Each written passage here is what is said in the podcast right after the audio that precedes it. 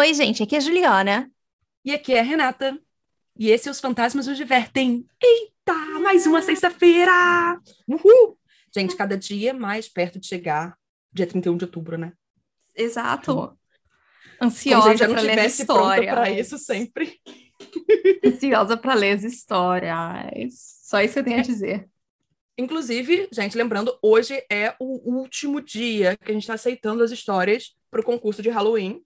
Então, por favor. Até às Lembrando. 11h59, hein? Ó, Exa- dá tempo. Exatamente. Dá tempo ainda de vocês mandarem pra gente aquela historinha que você, ai, não tô tão seguro, mas eu tenho certeza que deve estar show. Manda pra gente.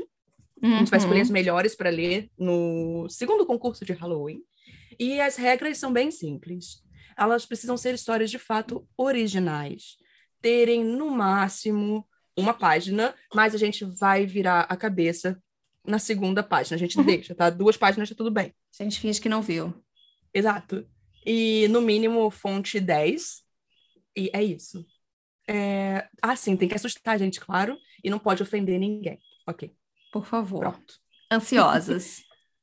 E qual é o tema de hoje, Juliana? E por que é esse o tema de hoje?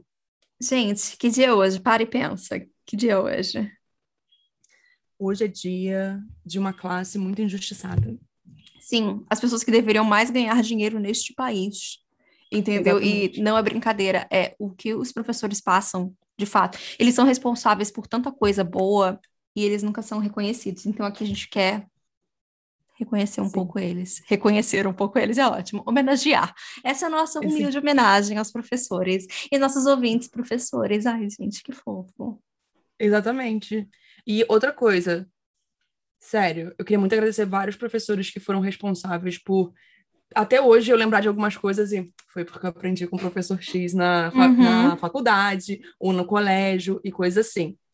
E era só isso mesmo. Obrigada a todos. Eh, Vocês são re- realmente uma resistência muito importante é. para este país, porque a educação que vocês ensinam é muito legal. E quando eu falo educação, é o ensino de fato, porque educação tem que aprender em casa. Isso não é uma função do professor. Né, pelo amor de Deus. botar para cima dele.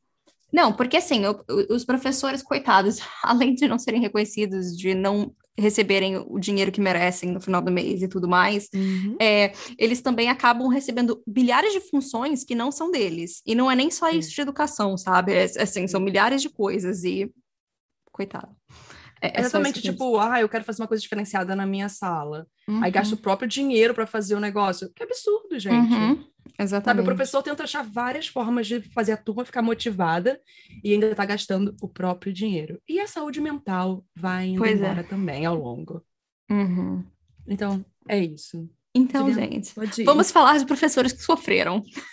Já que a gente vai celebrar, vamos sofrer um pouco também.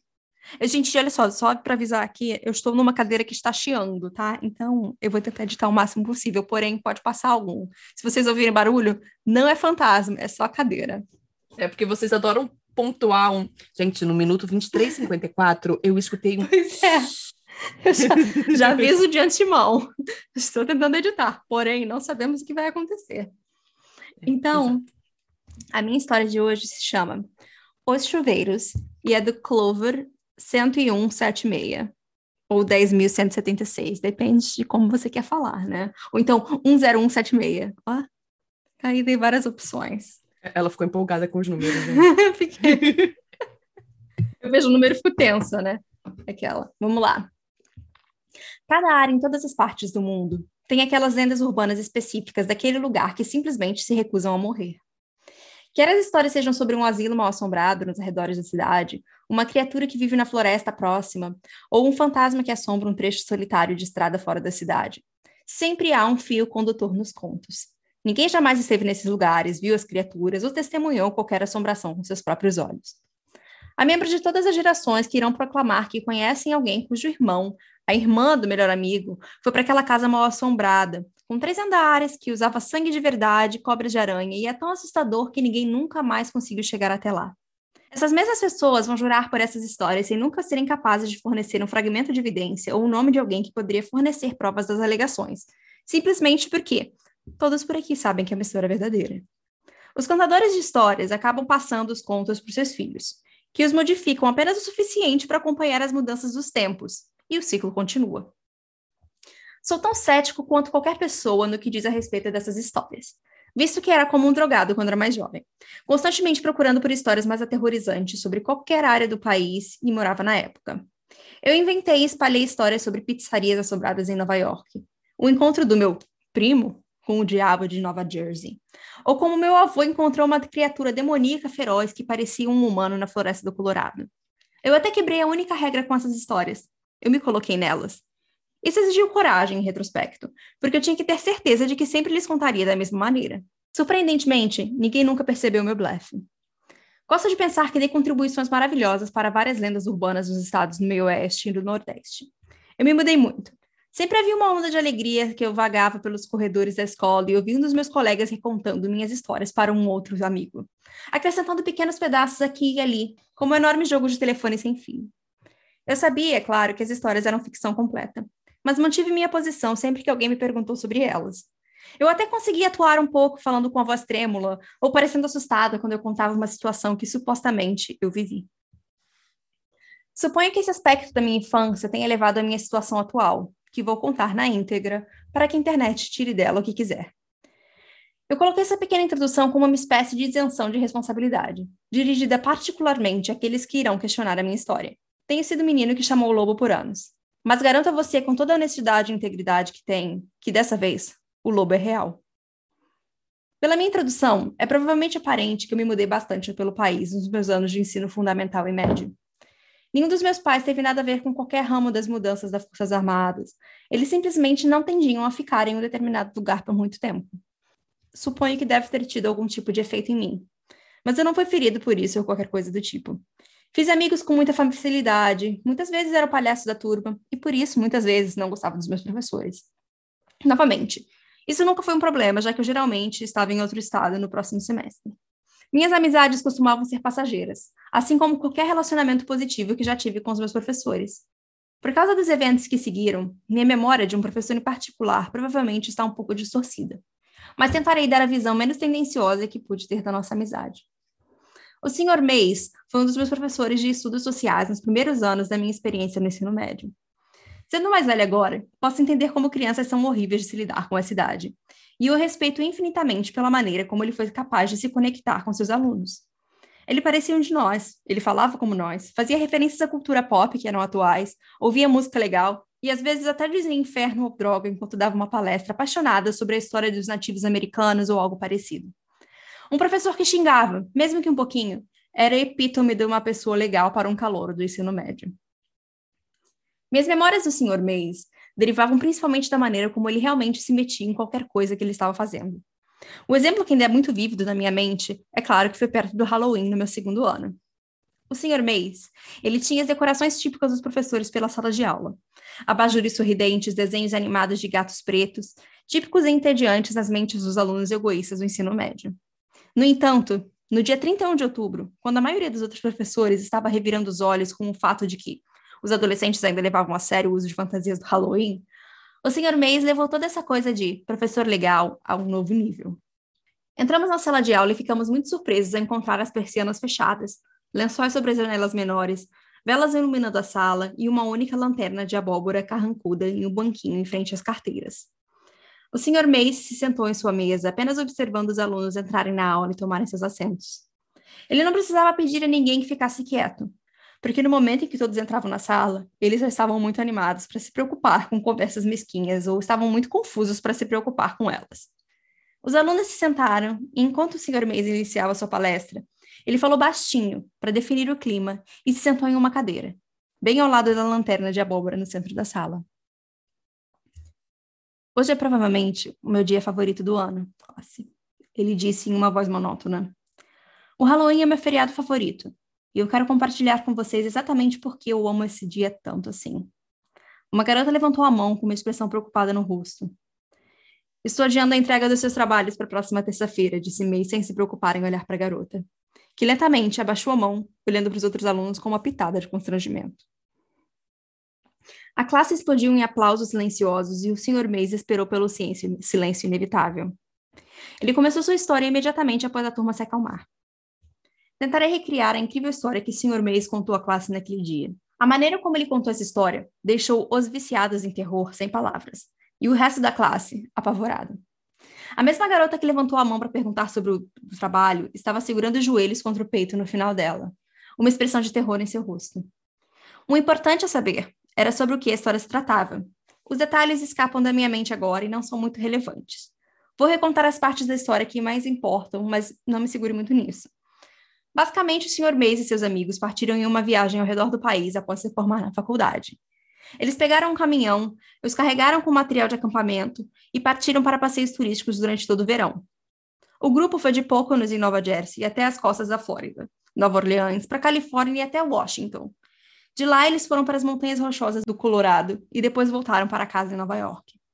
Esse conceito de liberdade de viajar para qualquer lugar prendeu a classe inteira em um instante. O Sr. Mays era o professor mais legal de todos, aos meus olhos.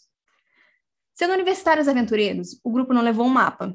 Não haviam restrições de tempo, então eles meio que seguiram na direção geral que queriam e acabaram encontrando uma cidade para ficar ou algum lugar que parecesse interessante.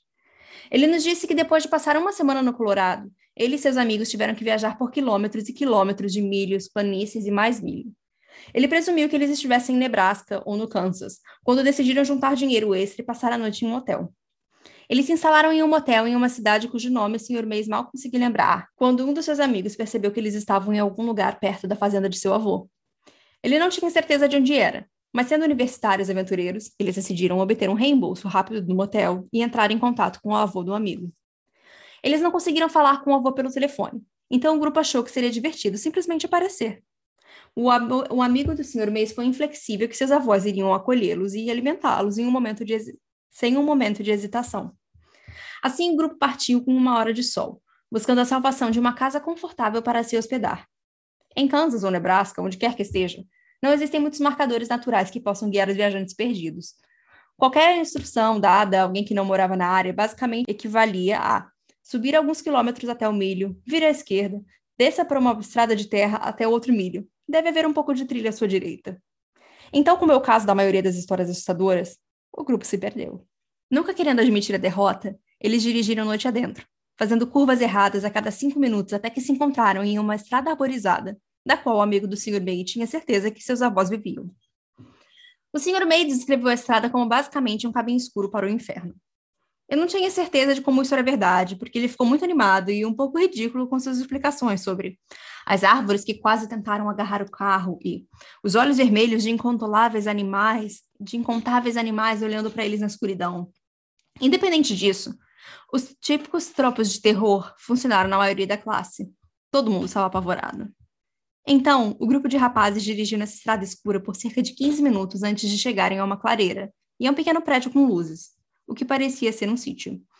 Eles imaginaram que, no mínimo, as pessoas que morariam ali seriam capazes de ajudá-los a descobrir onde, onde os avós do cara moravam. Toda a ideia de todo mundo conhece todo mundo dessa parte caipira da cidade alimentou essa esperança. Eles pararam o carro perto do prédio, percebendo quando saíram que parecia ser o tipo de lugar onde se armazenaria um monte de galinhas, e não uma casa. Ainda assim, as luzes estavam acesas, então eles decidiram que iam tentar. Eles se aproximaram do prédio como um grupo olhando pela porta deslizante semiaberta para encontrar uma sala grande e vazia. Luzes fluorescentes penduradas iluminavam a sala como se fosse dia e eles não conseguiam ver uma alma. Não haviam carros, mas um dos amigos do Sr. Mays estava convencido de que tinha visto alguém quando eles pararam. Então eles decidiram entrar e ver se havia algum escritório ou algo onde alguém ainda pudesse estar trabalhando. Por que outro motivo eles teriam um lugar enorme iluminado assim? Não haviam portas no interior do edifício. Novamente, era apenas como um corredor gigante vazio. Então o grupo vagou ao redor da propriedade em direção ao silo. Ao se aproximarem, notaram que parecia ser uma porta de porão. Nesse momento, me lembro do Sr. May dizendo a toda a classe para aprender com sua idiotice. Para aprender com a sua idiotice. Ele nos disse que não tinha visto muitos filmes de terror antes dessa época, e não pensou duas vezes antes de se aproximar de uma porta de um porão assustador no meio de um lugar escuro, assustador e estranho. Ele disse que se aproximar daquela porta foi um dos seus maiores arrependimentos. O Sr. Mays disse a toda a classe que nos contaria tudo o que considerasse apropriado sobre a experiência.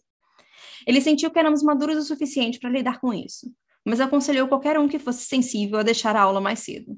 Vários alunos recolheram silenciosamente suas coisas e saíram pela porta. Alguns deles sendo maconheiros que viviam isso como oportunidade de fumar atrás da escola antes da próxima aula. Eu nem pensei duas vezes no anúncio. Como eu disse, eu era e sou um fanático por esse tipo de coisa. E o Sr. Mays estava contando uma história melhor do que qualquer uma que eu já tinha imaginado. Eu queria aprender com esse cara, embora não acreditasse muito na sua história. Depois que a classe diminuiu um pouco, o Sr. Mays continuou com a sua história. Ele disse aos poucos que ele e seus amigos abriram a porta do, por do porão, liberando um cheiro que ele apenas descreveu como a coisa mais pútrida que meus sentidos já experimentaram. O grupo não estava mais preocupado em encontrar os donos da propriedade, mas agora estava decidido a encontrar a fonte daquele cheiro. Eles desceram os degraus para o porão, que era iluminado por lâmpadas individuais espaçadas esporadicamente ao longo do teto de um longo corredor. Ninguém falou. As coisas ficaram muito estranhas. As paredes eram revestidas de chapas de metal, semelhantes às coberturas das fazendas. O corredor em si era torto e o teto constantemente abaixava e subia, como um túnel cavado às pressas e nunca retocado. Haviam trechos em que os meninos quase tinham que se agarrar, agachar para passar. A pior parte, disse mês, é que as lâmpadas piscavam continuamente, às vezes agindo como uma luz estroboscópica dificultando a movimentação pelos corredores sinuosos e instáveis. Em retrospecto, ele tinha certeza de que sua mente estava pregando peças nele. Mas ele se lembrava de ter, visto, de ter visto flashes de coisas que não poderiam estar lá. Ele me disse que quando você está focado em algum momento, ou você está tão nervoso, sua mente pode fazer isso por você. Simplesmente se revoltar, mostrando coisas ou pessoas que não estão lá. Ele continuou a descrever o corredor, e eu estava na ponta da minha cadeira. Os corredores ventavam muito e pareciam durar para sempre. O Sr. Mays adivinhou que eles estavam em algum lugar sobre a floresta assustada pela qual haviam dirigido quando encontraram uma porta, mas não tinha certeza. Ele disse que eles encontraram essa porta depois de caminharem o que parecia ser uns três quilômetros. Era simplesmente, era simples e de madeira, mas parecia que pertencia ao lado de fora de uma casa suburbana. Tinha um belo design, parecia recém-pintado de vermelho e tinha uma maçaneta muito bonita. Era uma porta que pertencia à entrada de uma bela casa, não uma que ficava no túnel numa terra no meio do nada. Seu amigo caminhou em direção a ela, se movendo com cuidado por causa de uma lâmpada piscando e cada vez mais incerteza sobre a instabilidade das paredes circundantes. Ele se virou para o grupo, o resto do qual estava nervoso, no mínimo, e tentou aliviar o clima com uma risada antes de dizer: Eu provavelmente deveria bater primeiro. O amigo do Sr. Mays agarrou a aldrava de aço e bateu contra a porta várias vezes. Zombeteiramente, mas proferindo baixinho: Tem alguém em casa? O grupo esperou cerca de 30 segundos antes de quebrar a tensão. O cara ao lado da porta encolheu os ombros e foi caminhar de volta para os seus amigos. Mas quando ele fez isso, a lâmpada entre eles surgiu e explodiu. Os meninos protegeram os olhos e olharam de volta para o amigo solitário na porta. Quando ele abaixou as mãos, uma das placas de metal do telhado improvisado caiu. A ponta do lençol caiu diretamente na testa do menino, cortando e enviando uma onda de sangue pelo seu rosto. O impacto aparentemente o nocauteou. Ele caiu de costas contra a porta, a abrindo no processo. Todo o grupo correu através da luz fraca até o amigo, mal percebendo a sala aparentemente escura como o breu que agora estava diante deles. O Sr. Mays foi o primeiro a chegar ao lado do amigo. Ele ergueu a cabeça do cara em seus braços, imediatamente tirando a jaqueta e a colocando sobre a testa para estancar o sangramento. Assim que o grupo se acalmou, o Sr. Mays percebeu que o braço que estava segurando a cabeça do seu amigo parecia encharcado. Ele estava confuso sobre isso e estava tentando resolver quando um dos seus amigos começou a falar. Ele disse algo parecido com: As luzes temos que ir. Foi aí que o Sr. Mays percebeu. Sabe quando você apaga uma luz? Ele disse à classe e tudo fica quase escuro, exceto a luz da lâmpada apagando ou esfriando. Era assim, mas eram muitas. Pelo menos 20 lâmpadas iluminaram o quarto segundos atrás, e agora só apareciam estrelinhas na escuridão. Isso foi definitivamente assustador, mas não foi a coisa mais assustadora. Ainda havia uma luz muito fraca vindo do corredor atrás deles, e, embora fosse fraca, iluminou a sala apenas o suficiente para ver a forma de dezenas de pessoas paradas a menos de três metros na frente deles. O amigo do Sr. Mays foi dizer mais alguma coisa quando a lâmpada à sua direita ganhou vida. Deixe-me interromper nesse ponto e dizer que o Sr. Mays era um cara geralmente brincalhão. Ele tinha aquele tom de voz que dá vontade de responder. Basicamente, ele poderia dizer: Vamos pular de um penhasco, pessoal. E você fala: Tudo bem, Sr. Mays, mostra o caminho. Essa é uma afirmação ridícula, mas explica bem como ele era. Ele era só um cara carismático. Toda a história até esse ponto foi contada como uma história de fogueira. Ele tinha as inflexões de voz como alguém tentando ser misterioso e assustador, o que funcionou, mas foi perceptível. Nesse ponto de sua história, eu me lembro que ele mudou completamente. Ele não estava mais tentando assustar ninguém. Eu poderia dizer que essa sessão era difícil para ele. Ou ele era um ator muito bom, ou era realmente uma memória terrível para ele reviver. Ele nos disse que a lâmpada ganhou vida e iluminou o grupo de pessoas à sua frente. Na penumbra, ele podia ver crianças, pelo menos 20 delas apenas a luz visível. Todas estavam vestidos com camisolas, que pareciam esfarrapadas e rasgadas, manchadas de preto com alguma coisa. Seus cabelos eram longos, cada um deles parecia que não cortava o cabelo desde que nasceu. Algumas das crianças estavam completamente obscurecidas por sua extensão. Cada um deles não parecia ter visto banho ou um bom banho em toda a sua vida. O Sr. Mays nos disse que a parte mais assustadora de tudo era que nenhuma das crianças se mexia. Eles estavam todos de pé olhando. A maioria deles apenas visível pela luz fraca refletida em seus olhos. Todo seu grupo ficou paralisado de medo por alguns segundos, quando ouviram o que parecia ser um animal grunhindo de longe. A forma como foi descrita foi como o som de um cachorro chorando, multiplicado por dez. Isso estimulou o grupo à vida. Assim que as crianças começaram a dar um passo para frente, seus amigos agarraram o ferido e o tiraram da sala em um instante. O Sr. Mays demorou mais de um segundo para se mover e teve dificuldade em se orientar. Ele estendeu a mão para a esquerda na tentativa de encontrar uma parede para se encostar e acabou encontrando uma alça. Então puxou com força, nunca perdendo a visão das crianças. Ele correu para a porta quando percebeu o que estava segurando. Um chuveiro se projetava de uma parede de cimento, alcançando talvez 30 centímetros dentro do quarto. Havia algo vazando nele, mas estava muito escuro para dizer o que era. Ele percebeu que estava, que estava vazando para ele, mas não se importou. Agora haviam crianças gaguejando em sua direção enquanto um animal chorava à distância e seu amigo estava gravemente ferido. Ao sair do quarto, ele fez questão de enfatizar que podiam haver outros chuveiros na parede perto da única lâmpada fraca. É por isso que eu chamo de os chuveiros essa história, disse o senhor mesa classe. Eu estava paralisado, sentado tão à frente quanto a minha mesa permitia, me preparando cada vez mais para mais história. Bati a porta vermelha atrás de mim, disse ele, e corri pelo corredor mais rápido que já corri antes ou depois. Eu voltei para o carro e saímos de lá como um morcego fora do inferno. Alguns alunos riram do uso da palavra inferno. Então, quando você estiver fazendo truques hoje à noite, certifique-se de saber exatamente onde está indo e não saia para nenhuma casa de fazenda abandonada. Quero dizer, não existem muitas assim por aqui, mas vocês são todos meninos inteligentes, exceto Jerry. A classe riu, o clima melhorou quando o sinal tocou para a passagem do período. O senhor Mês acendeu a luz e agradeceu a todos pela atenção. Nos lembrou que o trabalho seria entregue na próxima semana e nos disse para ter um bom Halloween, seguro e feliz. Os alunos ao meu redor estavam alvoroçados com teorias sobre a história que acabaram de ouvir. Aposto que é uma espécie de esconderijo nazista maluco, disse uma garota. Acho que todos eram bebês fantasmas mortos por um cachorro, disse outro. Eu não conseguia teorizar nem um pouco. Eu ainda estava preso no momento. A maneira como o Sr. Mays contou essa história e os detalhes que ele incluiu me deixaram com a sensação de que não havíamos entendido toda a história. Alguns dias depois, eu fiquei depois da aula e perguntei a ele sobre como realmente terminou e o que aconteceu com seu amigo. Ele riu, disse que seu amigo estava bem e que era, honestamente, ele sussurrou essa parte, provavelmente devido a algumas drogas que eles tomavam na época. O Sr. Mays piscou para mim como se dissesse: Não conte a ninguém sobre a história das drogas, garoto. Eu sorri e saí. Morei naquela cidade por mais alguns meses, depois me mudei rapidamente do outro lado do país, para Milwaukee, no Wisconsin. Torci a história, contei em torno de fogueiras à medida que foi crescendo. E sempre foi um sucesso. Mas eu mudei o final, deixando o amigo morrer da perda de sangue ou ser arrastado pelas crianças. Foi só na faculdade que eu tive a chance de falar com o Sr. Mays novamente. Fui para a faculdade no norte de Nova York, não por qualquer razão associada a essa história. A faculdade foi uma época divertida para mim. Continuei sendo o mesmo palhaço de sempre. Foi só por volta do meu primeiro ano que encontrei o Sr. Mays em um bar que frequentei.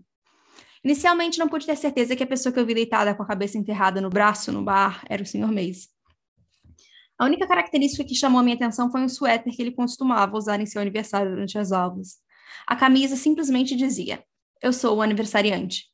Disse a meu grupo de amigos para pegar uma mesa que eu me juntaria a eles em um segundo. Então fui até o homem no bar. Senhor Mays, eu disse. O homem ergueu os olhos.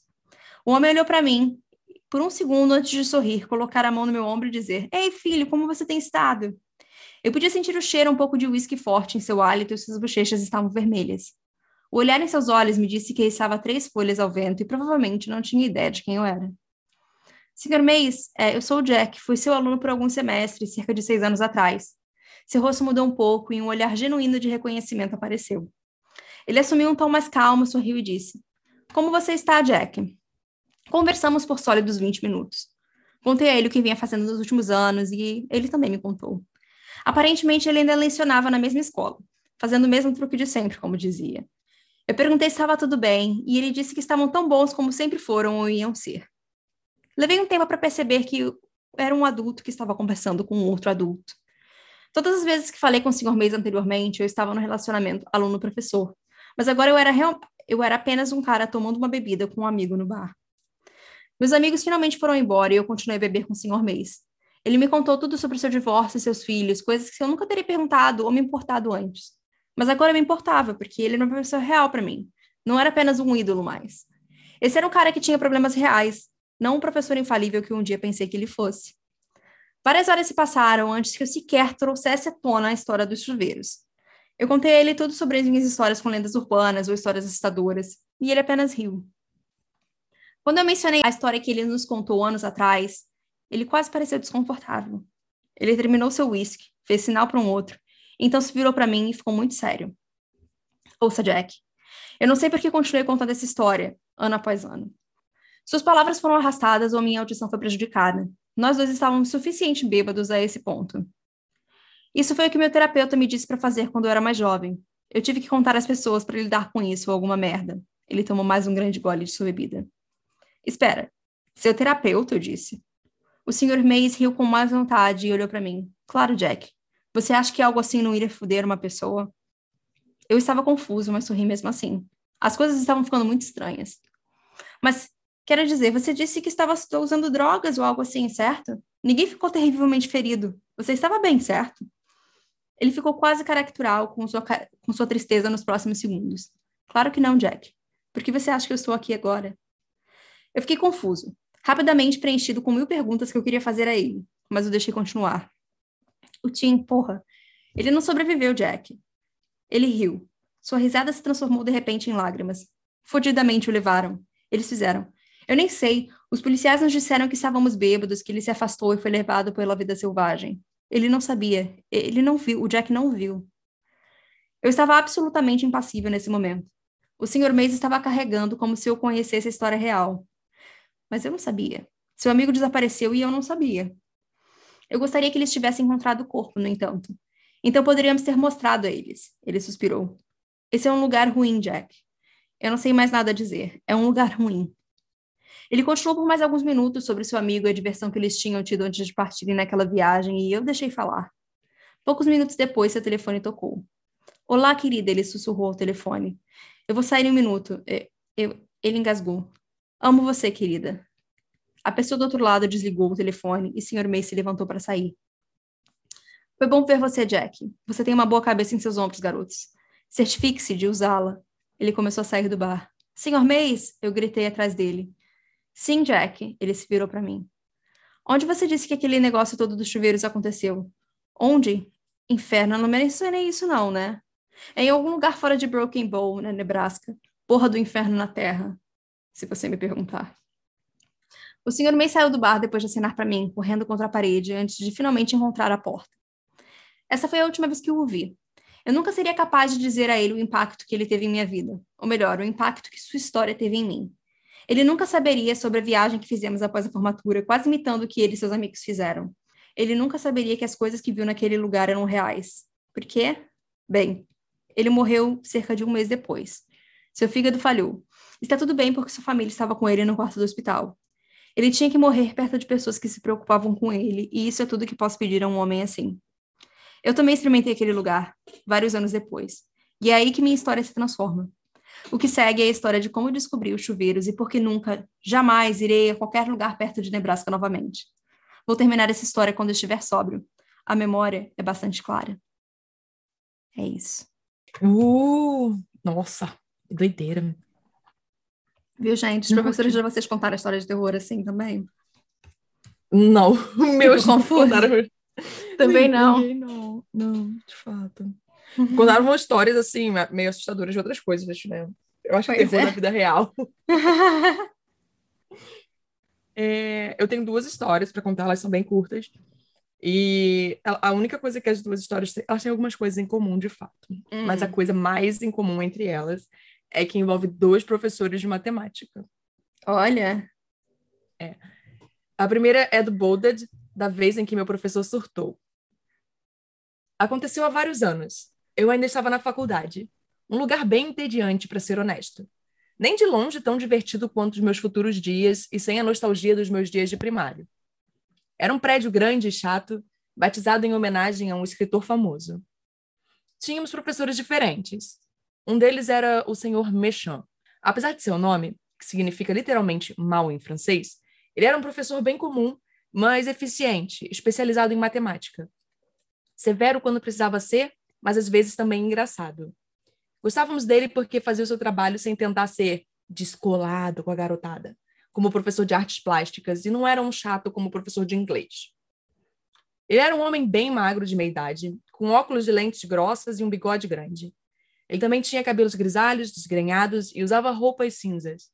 Um professor bastante genérico, de aparência inofensiva, como André bem descobriu. Eu chamaria André de um valentão, mas ele era mais uma praga. Ele irritava as pessoas pegando suas mochilas quando elas não estavam olhando, fazia elas tropeçarem nas filas e fazia o possível para irritar todos nas aulas. Ele não era algum tipo de valentão violento.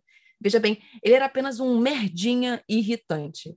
Eu o enfrentava às vezes, mas era mais para tentar impressionar minha paixonite. Caso contrário, a gente não interagia muito.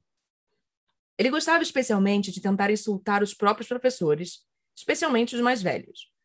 Às vezes, ele tocava música em seu iPad, escondendo-o embaixo de sua mesa e em seguida desligando a música quando o professor finalmente se virava. Em outras horas, ele fazia seus amigos entrarem furtivamente na sala e se sentarem, esperando que a professora percebesse o que estava acontecendo.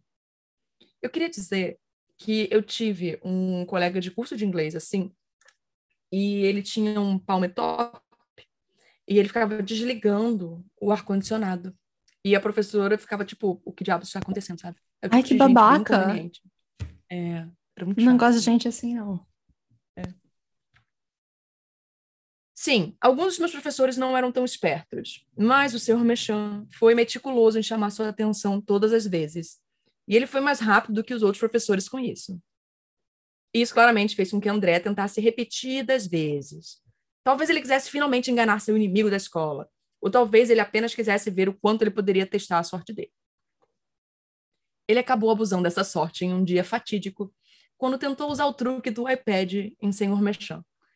Eu estava sentado ao lado dele naquele momento, me recusando a recriminá-lo, porque sabia que o Senhor Merchan entenderia. Bem, ele entendeu, mas dessa vez ele apenas meio que só encarou. Aí, ele caminhou até o André, sem chamá-lo nem nada.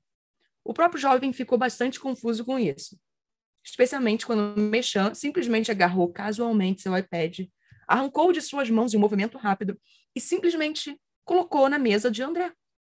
Então ele apontou para mim. Mathieu, dê um passo para trás, por favor. Ele esperou um momento então agarrou o cabelo de André antes de bater violentamente seu rosto contra a tela do aparelho. André berrou, agarrando o nariz, sangrando, e o resto da classe gritou de horror também. O senhor Mechan deu de ombros e agarrou André pelo queixo e pelos cabelos mais uma vez, antes de jogá-lo na direção da porta. Agora, o André era jovem, mas malhava e era bem corpulento. O senhor Mechan era um adulto, mas era magro e nada indicava que ele pudesse segurar André com tanta facilidade. Ele começou a olhar para nós sorrindo. Não um sorriso assim como o do Coringa, veja bem, ou algum tipo de sorriso meio monstruoso, cheio de dentes. Era um sorriso perfeitamente humano. Ele estava ansioso por este momento. Por favor, fiquem calmos. Teremos que correr com Pitágoras depois disso, explicou, antes de caminhar calmamente em direção a André, que se recompôs o suficiente para sair cambaleando da sala. O senhor Mechan o seguiu e fechou a porta atrás de si, antes de claramente trancá-la. Estávamos todos chocados, especialmente porque podíamos ouvir os gritos dolorosos de André do lado de fora. Bem, ele era meio idiota, mas não merecia esse tipo de surra brutal. Vários minutos depois, o Sr. Mechan voltou junto com o diretor, chamado Sr. Ond, e André curado para nossa surpresa. Seu cabelo estava bom novamente, depois que o Sr. Mechan arrancou mechas enormes dele. Seu nariz estava bom, sua pele estava sem os cacos de seu iPad arruinado, e ele estava calmo, caminhando rapidamente com a pessoa que quase o espancou até a morte minutos atrás. O diretor se sentou e nós também. A empolgação de antes foi embora por um motivo que eu não posso explicar. Algo muito infeliz aconteceu, disse o Sr. Onde. Estou ciente de que vocês vão denunciar isso aos seus pais ou às autoridades. Ora, eu tenho certeza de que alguns de vocês já fizeram com esses seus celulares. O diretor era um velho careca. Normalmente ele era muito chato, mas lembro que sua voz estava misturada com algo sinistro, quase com um eco. Esse estabelecimento prospera com a comunicação perfeita de seus frequentadores. E se seus pais e as autoridades se envolverem, essa comunicação ficará complicada. Então terei de pedir que não falem sobre isso com ninguém. Em troca, senhor Mechan não ficará mais empolgado novamente. Terminou o senhor Onde, olhando para o professor. Nessa hora, tudo ficou um pouco confuso e eu me peguei voltando para casa. A polícia nunca investigou a entidade. Os pais aparentemente ficaram sem saber. O André voltou a ser uma merdinha e o lado violento do senhor Mechan nunca mais emergiu. O resto da minha vida permaneceu sem eventos bizarros. Passei os melhores momentos da minha vida estudando, me casei com a minha apaixonite, tive um filho, consegui um emprego no governo, e bem, apenas coisas chatas. Embora recentemente algo tenha acontecido para perturbar nossa vida tranquila e pacífica. Veja bem, só me lembrei da surra e tudo recentemente. Durante a maior parte da minha vida, aquele dia foi chato e normal como qualquer outro. E quando mencionei isso à minha esposa, ela disse a mesma coisa. Analisamos e vimos que o Sr. Onde faleceu muito recentemente, pouco antes de recuperarmos essa parte de nossas memórias. E aparentemente, André faleceu quase na mesma época também. Não sei se algum dia encontrarei o verdadeiro significado disso. Alguns dos meus antigos colegas de classe me contataram para tentar usar minhas conexões e encontrar o verdadeiro significado disso tudo. Mas eu tenho medo de envolver minha família em algum tipo de armadilha mortal sobrenatural. Minha esposa concordou em não tentar descobrir. Estou postando isso aqui para que as pessoas possam investigar por conta própria e descobrir o que exatamente aconteceu, porque eu não vou me envolver nisso. Boa sorte e fiquem bem. Honestamente, eu acho ele super sensato em não tentar envolver a família dele em um tipo de armadilha. Falou, não quero saber isso não, obrigada. Olha, não. Ah, mas não faz. Também não quero saber. Não. Deixa quieto. Lá. Deixa quieto, que é a melhor coisa que você faz. Exato. Uh, a próxima história é do Prolix Verbosity e é o professor. O senhor Lane foi nosso professor de matemática no colégio. Ele não chamava atenção de forma alguma e suas aulas não eram interessantes. Ele estava apenas sempre lá, sempre presente em sua habitual camisa de botão e calça, fervoroso em sua esperança de nos interessar por álgebra e triângulos isósceles e tudo mais. Raramente ele teve sucesso. Mas todos nós sabíamos que ele era um homem gentil. Mel foi até ele quando descobriu aos 15 anos que estava grávida. Ela não queria fazer um aborto. Então, ele ajudou a providenciar para que o bebê fosse colocado para adoção depois de nascer. Ele ajudou o Brandon quando seu pai de merda simplesmente se levantou e o abandonou sem dizer uma palavra, deixando ficar em sua casa por um tempo, até que o governo encontrasse pais adotivos em nossa cidade. Pelo que sabíamos dele, ele não era casado e não tinha família. Seus pais estavam mortos e o único irmão que ele tinha havia se mudado para o Canadá anos atrás e não se importava em manter contato. Mas ele tinha um cachorro, e o dia em que morreu foi o único dia em que qualquer um de nós poderia se lembrar dele dizendo que estava doente. Esse era exatamente o tipo de homem que ele era. Então, imagine a nossa surpresa quando a polícia prendeu o Sr. Lane em nosso último ano. Aparentemente, éramos apenas nós, crianças, que não fazíamos ideia do que estava por vir. A suspeita entre os adultos já aumentava há algum tempo, principalmente após o desaparecimento de Evelyn, a quinta criança em dois anos a desaparecer sem qualquer explicação e sem ser encontrada. Eles eram todos da nossa escola, mas em turmas diferentes. A única coisa que todos eles tinham em comum, eles tinham o Sr. Lane como professor de matemática. Quando interrogado, ele confessou. Ele os levou para a área arborizada perto da escola, onde quatro corpos foram encontrados enterrados. Por alguma razão, ele se recusou a revelar onde o corpo de Evelyn estava escondido, embora ele admitisse tê-la matado. Mesmo assim, a acusação tinha provas mais do que suficientes para prosseguir para o julgamento. Isso foi notícia, claro, mas não foi considerado sensacional o suficiente para ser destaque na primeira página. Não havia detalhes chocantes para serem saboreados pelo público, para grande irritação geral. As vozes em sua cabeça lhe disseram para fazer isso, disse ele. Ele foi condenado a 120 anos sem qualquer possibilidade de liberdade condicional. Justiça feita. O assassino condenado desapareceu da consciência pública. O corpo de Evelyn nunca foi encontrado e o Sr. Lane morreu com apenas um ano de prisão, espancado até virar nada, por um companheiro de prisão cuja sobrinha havia sido uma de suas vítimas. Mas algumas coisas simplesmente se recusam a permanecer esquecidas no passado.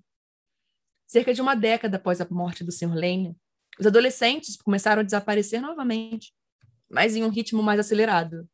Dez desaparecidos em dois meses. As manchetes do jornal local diziam. Até mesmo os jornais nacionais se interessaram dessa vez, pois havia sussurros sombrios de como o mal nunca morre. A velha senhora Graham de fato jurou que viu o espectro do falecido professor que se tornou assassino, exatamente na mesma floresta onde ele havia escondido as evidências de seu crime. Os detetives do departamento de polícia não estavam tão inclinados a acreditar que as pessoas desaparecidas estavam sendo levadas, embora por um, bem, espírito, e eles, e eles investigaram cada caso completa incansavelmente e logo tiveram sorte. Tarde da noite, um policial estadual parou um carro por conta de uma luz traseira quebrada.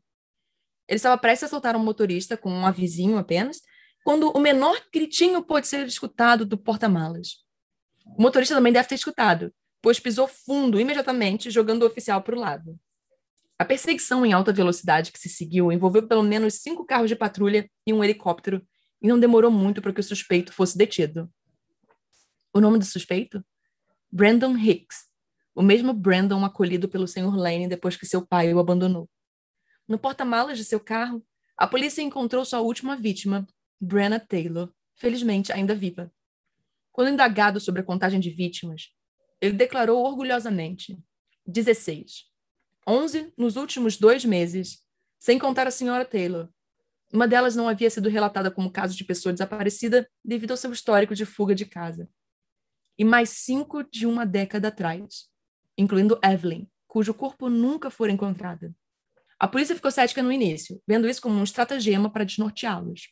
Mas quando encontraram o esqueleto de Evelyn Burroughs em um local remoto na pedreira local, exatamente como Brandon disse, eles começaram a prestar atenção. A verdade abalou a cidade bem profundamente. Dez anos atrás, o Sr. Lane confrontou o jovem que acolhera depois que ele encontrou uma das camisas de Brandon ensanguentada e enlameada. Ele confessou, implorando ao professor que não o entregasse à polícia. Por alguma razão, ele concordou. E quando as coisas chegaram ao auge e ele foi preso, Algo nele o fez decidir ser o bode expiatório de seu aluno. Todos os habitantes da cidade balançaram a cabeça em descrença com a revelação. Ninguém conseguia entender por que o Sr. Lane faria algo assim. O próprio Brandon não deu nenhuma explicação. Brandon Hicks acabou ficando preso por muito, muito tempo. E depois de um tempo, todo o incidente desapareceu da memória. Uma mancha feia e uma história limpa que a cidade estava ansiosa para esquecer. Mas ainda penso nisso às vezes. O homem que nunca ligou dizendo que estava doente em toda a sua vida, fazendo isso pela primeira vez quando seu cachorro morreu. A única coisa viva que ele tinha como amigo. Acho que o Sr. Lane era um homem solitário. Um homem muito solitário. Que ele descanse em paz. É isso. Olha, gente, que coisa. Coisa horrível, Renata. Por que você conta essa história? Aquela louca, sabe?